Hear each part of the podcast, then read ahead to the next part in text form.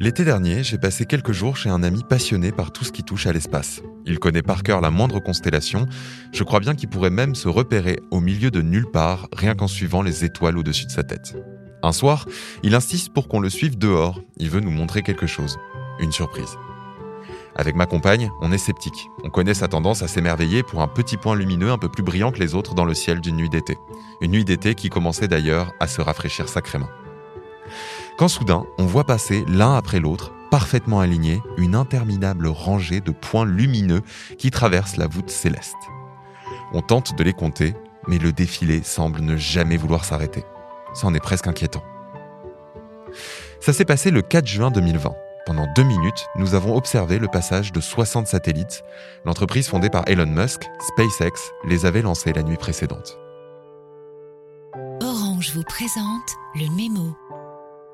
Bonjour Marine. Bonjour Germain. Bienvenue à toutes et à tous dans le Mémo, le podcast qui décrypte pour vous l'actualité de la société numérique. Aujourd'hui, on aborde un sujet de haut vol, celui de la conquête de l'espace par les deux hommes les plus riches du monde. Elon Musk avec Starlink et Jeff Bezos avec le projet Kuiper. Et ils ont tous les deux un objectif, proposer la plus grande couverture Internet à haut débit depuis l'espace. Et pour le magazine Reel, cette course à l'espace est dans la continuité d'une tendance lourde dans le monde de la tech qui a toujours fait appel à l'imaginaire spatial dans sa communication. Apple, par exemple, euh, au lancement de l'iPhone, chaque fond d'écran était orné d'une photographie de la Terre vue de l'espace, la fameuse Blue Marble ou bille bleue. Lauren Collie, l'autrice de l'article, écrit qu'en évoquant des récits qui remontent à l'origine de l'univers, l'industrie technologique légitime sa capacité à se projeter dans l'avenir. Pas étonnant qu'ils aient fini par se lancer véritablement en orbite. Pourtant, lancer des satellites dans l'espace, ça n'est pas une véritable innovation on sait faire depuis Sputnik, lancé en 1957 si je ne m'abuse. Précisément, on voit que ton ami passionné a bien fait son travail. Selon une base de données américaine, il y aurait 3372 satellites opérationnels. D'ailleurs, si vous voulez les observer depuis chez vous sans avoir à sortir dans le froid, allez voir le site Leolabs. C'est une entreprise spécialisée dans le tracking de satellites et ce site permet de suivre la trajectoire de tous ces objets qui gravitent autour de la Terre. Et parmi ces satellites, je suppose qu'il y en a un certain nombre qui permettent déjà d'accéder à Internet. C'est tout à fait vrai. Les projets de réseau par satellite remontent même à 1990, d'après un article que je lis dans Le Monde. Ces satellites servent aux transporteurs aériens ou maritimes, aux lieux isolés comme des plateformes pétrolières, voire même à l'armée. La défense américaine dispose d'un signal accessible à ses troupes partout dans le monde donc un service pour certaines personnes privilégiées. Pas uniquement, selon le député Jean-Luc Fugy qui travaille sur la question, un utilisateur de smartphone a recours chaque jour au service fourni par 40 satellites en moyenne. Tu peux penser à ton GPS par exemple. Mais alors, qu'est-ce que Starlink et Kuiper vont offrir de plus par rapport au réseau existant? Pour commencer, ce sont des satellites un peu particuliers. Traditionnellement, les satellites chargés de fournir Internet sont sur des orbites géostationnaires à très haute altitude, soit 35 500 km. Avec ces nouveaux types de satellites, plus petits et mobiles, l'orbite est bien plus basse, soit environ 60 fois plus près de la Terre que les satellites traditionnels. Ça permet de réduire la latence dans les échanges de données. Et concrètement, comment ça marche? Un article de reporter répond bien à ta question. Euh, si je lance une requête Internet via Starlink, l'information sera d'abord envoyée au routeur Wi-Fi qui la transmet à l'antenne domestique placée sur mon toit. Elle est mobile et suit le passage des satellites, d'où l'importance d'avoir de nombreux satellites dans le ciel. Enfin, c'est ce satellite qui va envoyer l'information à une station au sol pour la connexion. L'information va ensuite effectuer le chemin inverse jusqu'au routeur Wi-Fi de l'utilisateur. En fait, ce qui frappe avec le projet Starlink, qui est déjà bien avancé, mais aussi avec le projet Kuiper, qui devrait démarrer en 2021, c'est leur ampleur. Tu parlais de sujets de haut vol. Eh bien, les chiffres donnent le vertige. Tu te souviens, je t'ai dit tout à l'heure qu'il y avait, à l'heure actuelle, 3372 satellites opérationnels. Eh bien, le régulateur américain de la Commission fédérale des télécommunications a autorisé le lancement de 3236 satellites pour Kuiper, le projet d'Amazon, d'ici à 2026. En janvier, Starlink a battu le record du nombre de satellites jamais envoyés dans l'espace en même temps, avec 143 engins. Et d'ici quelques années, l'entreprise pourrait même être à la tête d'une giga constellation de 42 000 satellites. Ah oui, c'est ce qui donne ces caravanes qu'on voit passer dans le ciel.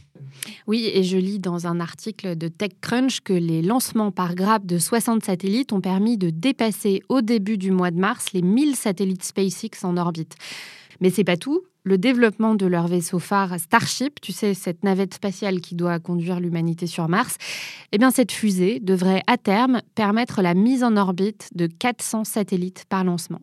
Oui, une véritable prouesse technologique. Pourtant, j'ai lu que pour certains scientifiques, ces constellations rimaient avec consternation particulièrement pour les astronomes. Les satellites polluent leur imagerie si précieuse dans les observations d'objets stellaires.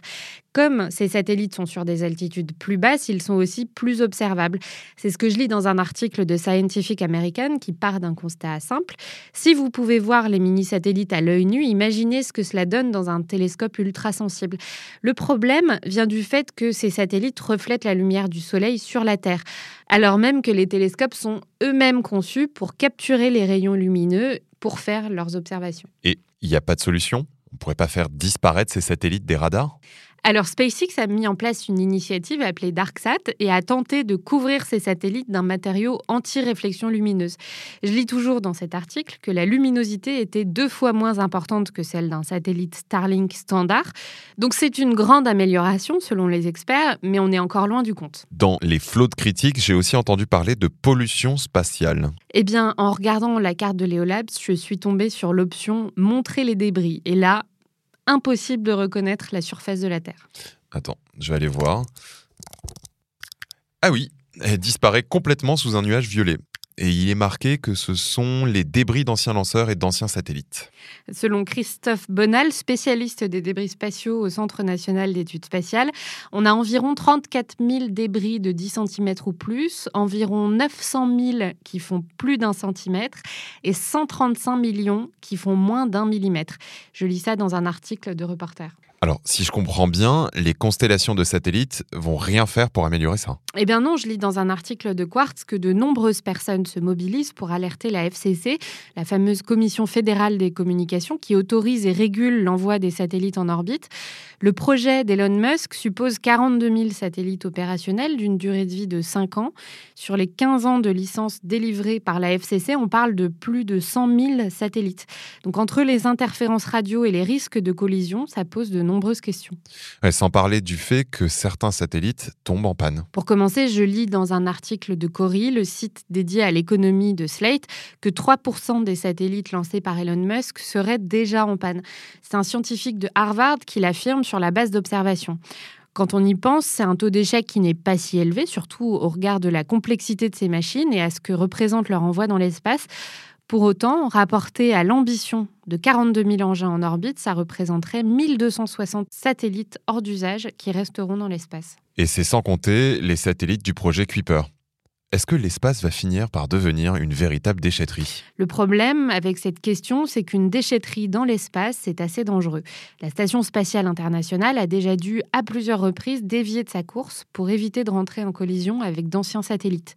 Mais surtout, il y a le syndrome de Kessler. Alors, on dirait le titre d'un film qui pourrait me plaire, mais je vois pas. Une vidéo d'Arte donne une explication très simple du phénomène. Les satellites ont une durée de vie limitée et quand ils ne servent plus, ils deviennent des déchets volants. Et plus il y a de débris dans l'espace, plus il devient probable qu'ils entrent en collision avec d'autres débris ou d'autres satellites. Alors jusqu'ici, j'arrive à suivre. Le problème, c'est que les satellites se déplacent à des vitesses très élevées. La Station spatiale internationale, par exemple, se déplace à 27 500 km à l'heure. C'est dix fois la vitesse d'une balle de fusil. En cas de collision entre deux débris, ça crée un nombre très élevé de débris, plus petits, dont on ne peut même plus calculer les trajectoires. Au-delà d'un certain seuil, ça pourrait entraîner une réaction en chaîne qui, à terme, rendrait impossible le lancement de fusées, mais aussi l'utilisation de satellites. Ah oui, plutôt inquiétant. Donc si je reviens au premier article dont tu parlais, finalement, à vouloir s'approprier l'imaginaire de l'espace, ces géants de la tech auraient le potentiel d'y mettre fin. Ce qui explique que certains dénoncent la privatisation de l'espace et le risque posé par la concurrence entre Amazon et SpaceX. C'est ce que je lis dans une édition de la newsletter Axios. L'espace était traditionnellement l'apanage des États, régi par le droit international et considéré comme un bien commun, un équilibre bouleversé par l'arrivée des intérêts privés et qui pose de nombreuses questions en matière de cadre juridique et d'exploration spatiale.